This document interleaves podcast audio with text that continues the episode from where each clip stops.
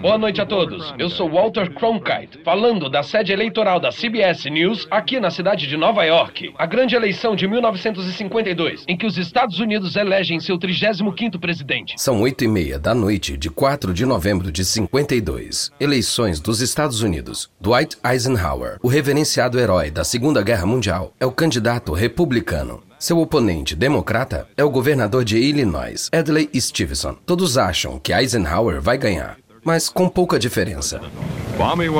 Clima ameno na maior parte do país e aparentemente uma participação recorde em todos os estados. A guerra acabou faz só sete anos. Durante a guerra, os Estados Unidos investiram muito em novas tecnologias como radares, motores a jato e computadores. Agora, essas tecnologias chegam aos negócios e à vida cotidiana. A televisão existia antes da guerra, mas só explodiu no mercado nos anos pós-guerra. Cerca de um terço das casas americanas tem uma. É algo novo e maravilhoso. E a própria ideia da cobertura televisiva de uma eleição está sendo testada diante de todos. A câmera foca em Cronkite. Ele está sentado em uma grande mesa. A redação está movimentada, cheia de homens de terno e mulheres de vestido. Logo depois de Cronkite dar as boas-vindas ao público para a cobertura eleitoral, ele apresenta outra das maravilhas tecnológicas da guerra, uma que a maioria dos espectadores nunca viu antes. Uh.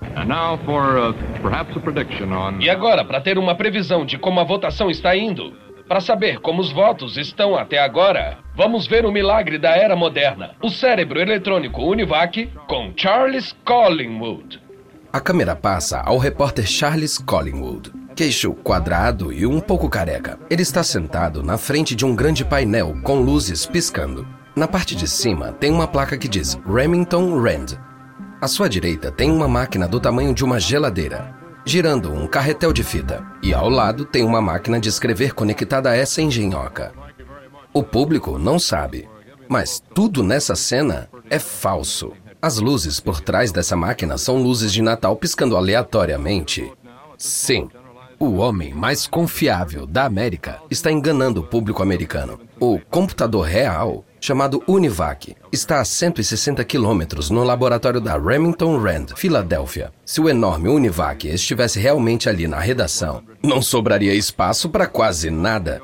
Antes da transmissão, James Rand pediu para a CBS sempre se referir ao Univac como um computador, mas Cronkite e Collingwood continuam chamando ele de cérebro eletrônico e precisam explicar o que ele está fazendo na redação. Eles sabem que tudo isso é confuso, então passam alguma segurança.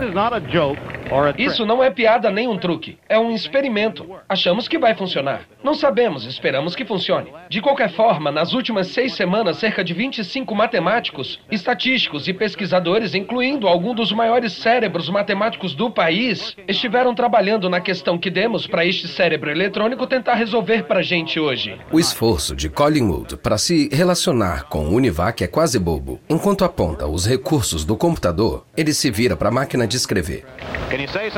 Quer falar algo, Univac? Você tem algo a dizer à nossa audiência? A câmera foca na máquina de escrever. As teclas não se movem. A página está em branco. Collingwood não gosta e chama a máquina de mal educada. Ele conta aos espectadores como o Univac funciona. Ele pode fazer duas mil somas por segundo. Ele pode comparar as primeiras parciais com as eleições anteriores para prever o vencedor. Por todo o país, milhões de pessoas assistem à CBS para ver o que esse computador pode fazer. Mas um desses espectadores na sua casa em New Canaan, Connecticut, é Thomas Watson Pai, o velho diretor da IBM. Ele tá furioso e, pela primeira vez em muito tempo, assustado.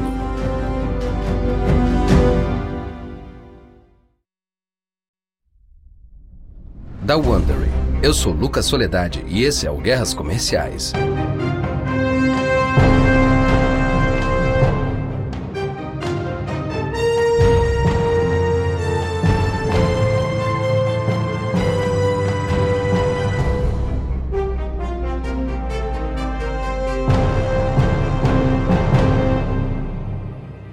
Com tanta informação ao nosso alcance, é difícil imaginar uma época em que não existiam computadores processando milhões de dados a cada milissegundo. Procurar a melhor oferta de sapatos, olhar de cima a baixo a casa de um vizinho ou até encontrar um amor. De fato, no ano de 52, a CBS pensou que seria tão difícil para os americanos entenderem essa nova maravilha que os jornalistas experientes apelaram para notícias falsas para que o público acreditasse nessa ideia.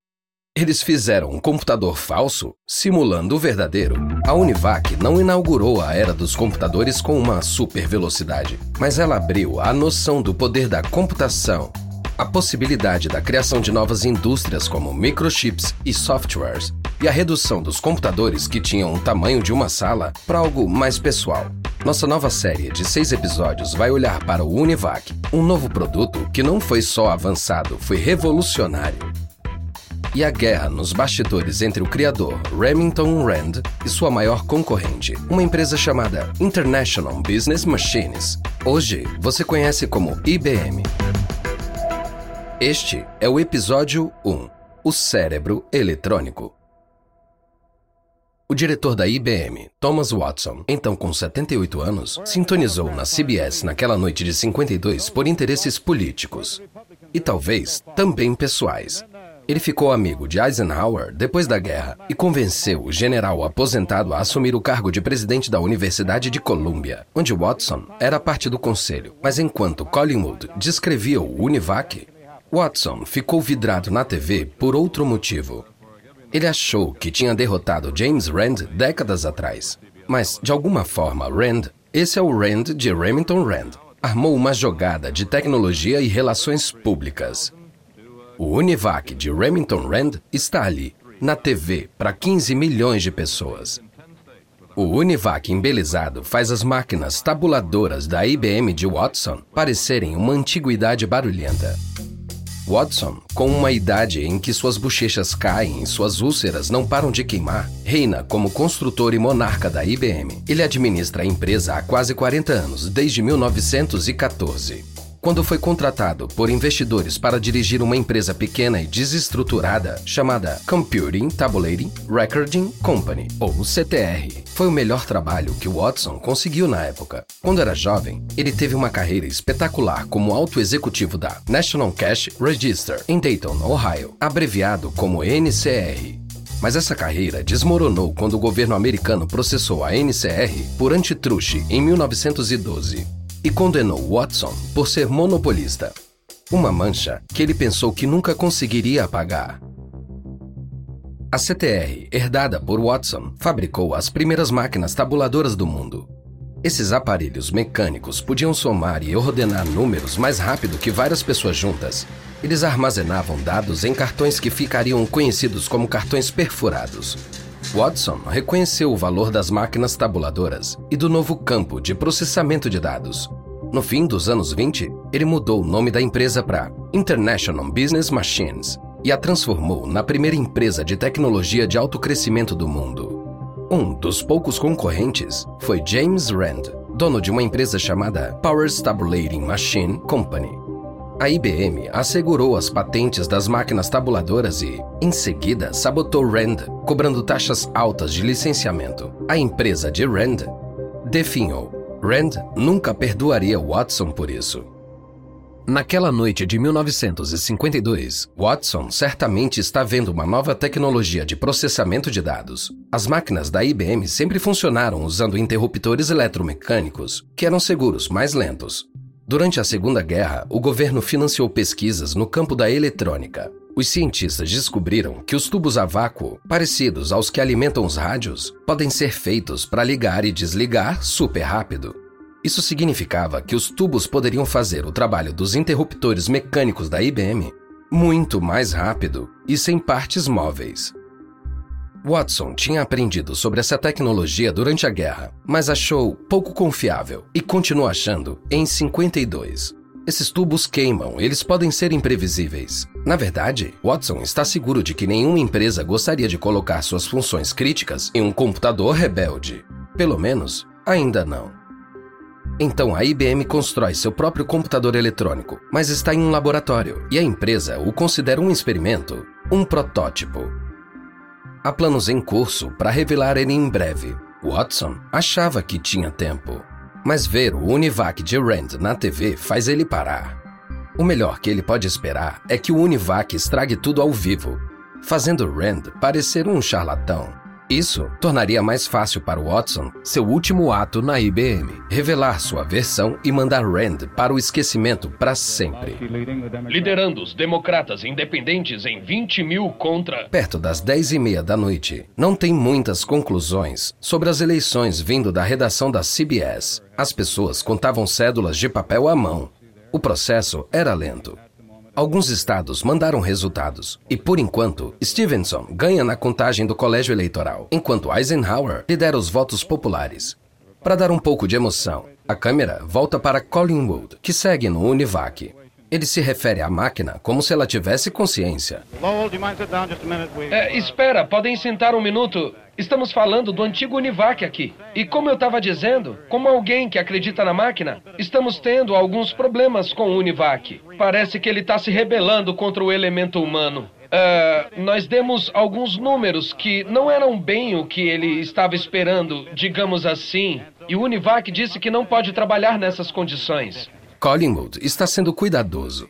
A máquina de verdade, zumbindo na Filadélfia, tinha recebido os primeiros resultados. Seus cálculos preveem que Eisenhower ganhará com uma vantagem grande, mas os cálculos do Univac não correspondem às pesquisas eleitorais que apontavam uma eleição acirrada. E não correspondem às expectativas dos respeitáveis jornalistas e executivos da CBS. Então, os humanos da CBS se recusam a transmitir a previsão do Univac. A equipe na Filadélfia está em pânico. Eles reuniram os pioneiros da computação eletrônica, inclusive J. Presper Eckert e John Mockley, que durante a guerra receberam os créditos por inventarem o primeiro computador eletrônico, o ENIAC. Grace Hopper, uma pioneira na programação de computadores, está nesse time e tenta desesperadamente entender o que deu errado. James Rand não está com eles, está em casa, colado na transmissão da CBS na TV. Em Connecticut, Watson, temendo pela reputação da IBM, olha pela tela, torcendo para o Univac virar fumaça.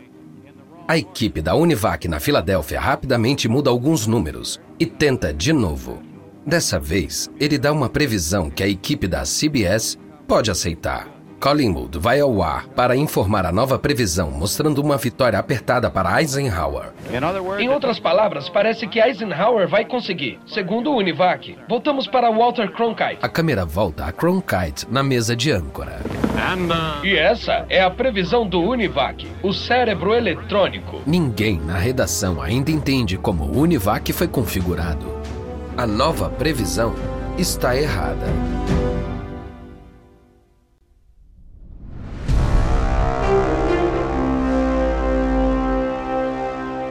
James Rand apostou tudo na transmissão da noite eleitoral. Ele olha para a TV, sabendo que o resultado das próximas horas vai determinar seu futuro. Ou Univac sairá triunfante e com a aprovação do público, ou Rand e sua empresa serão a grande piada sobre a estupidez dos cérebros eletrônicos. Rand tem 66 anos, mais de 10 anos a menos que Watson. Ele é atarracado, intenso e sofisticado, exibindo sua formação em Harvard sempre que conveniente. Ele gosta de correr com lanchas. No começo do século XX, Rand fundou e presidiu a Rand Cardex, uma das melhores empresas de produtos de escritório dos Estados Unidos. Em 1927, buscando avançar para produtos mais atraentes e caros, Rand comprou duas empresas. Uma era a Powers Tabulating Machine, o único concorrente real da IBM no negócio de máquinas tabuladoras. A outra era a Remington Typewriter, que fez as primeiras máquinas de escrever elétricas. James Rand renomeou sua empresa matriz como Remington Rand. Ele não era um anjo. Na década de 30, ele teve problemas legais. A Comissão de Segurança e Câmbio o acusou duas vezes de manipulação de ações. Ele foi levado a júri por tentar coagir o fim de uma greve na Remington Rand. Ele nunca foi considerado culpado.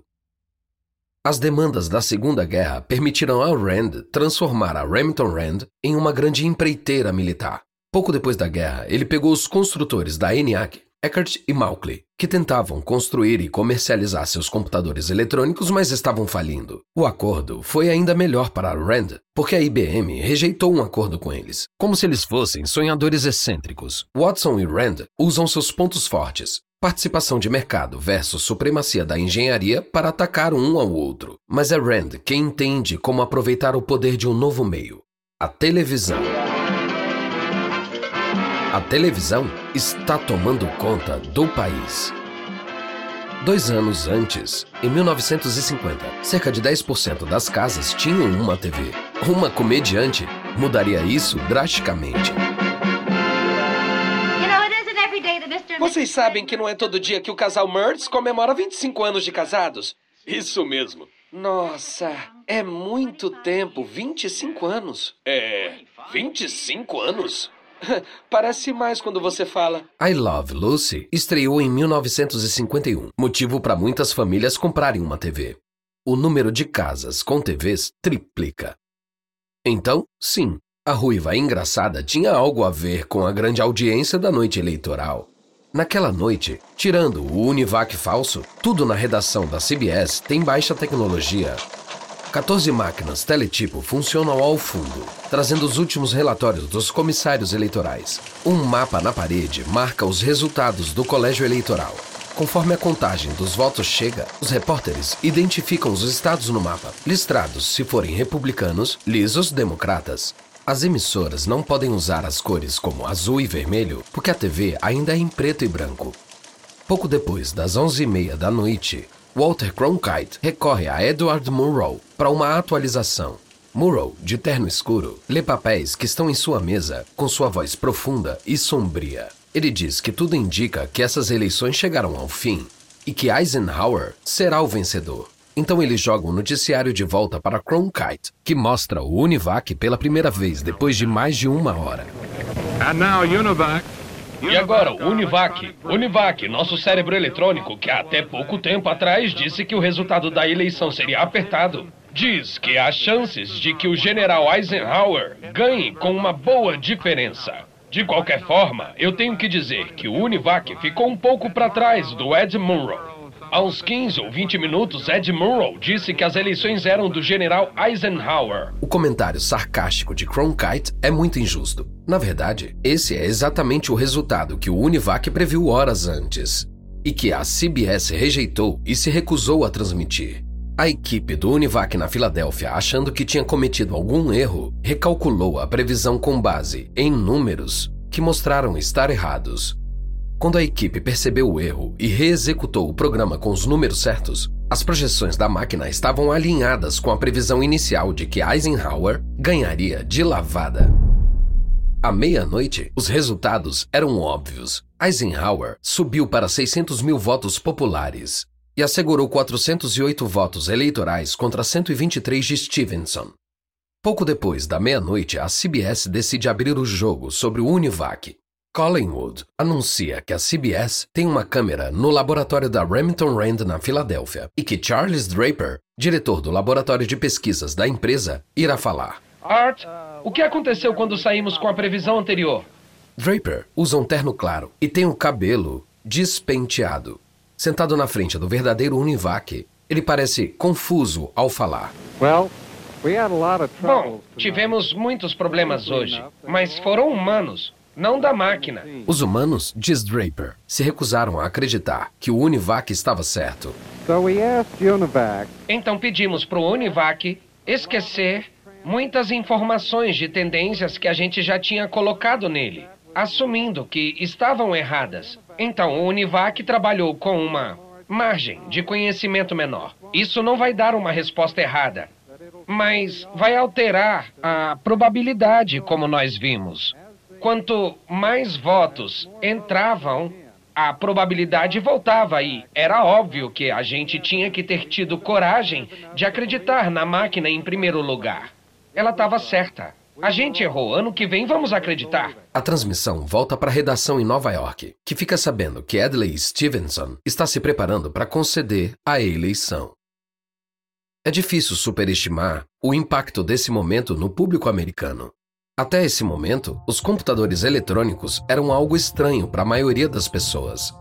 Eles eram vistos como instrumentos científicos, uma forma de calcular o movimento dos planetas ou resolver equações matemáticas que não tinham nada a ver com o dia a dia de alguém.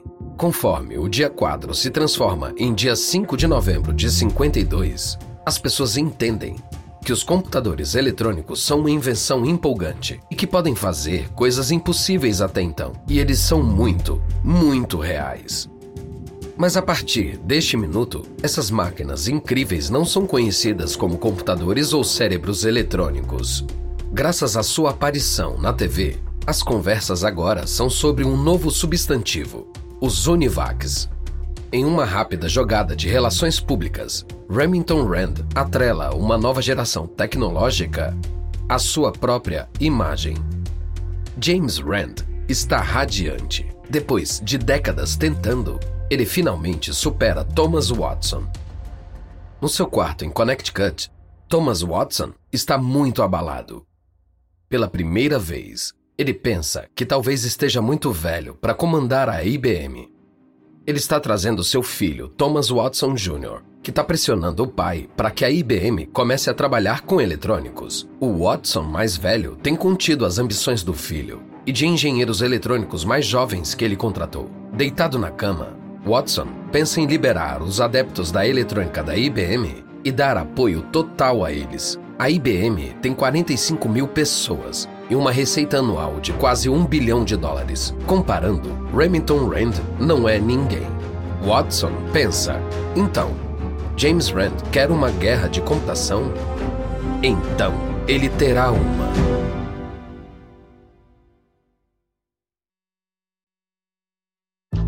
No próximo episódio, um velho Watson, muito confiante, perde uma oportunidade única para garantir o futuro da IBM. Mas seu concorrente agarra essa oportunidade e se dá muito bem.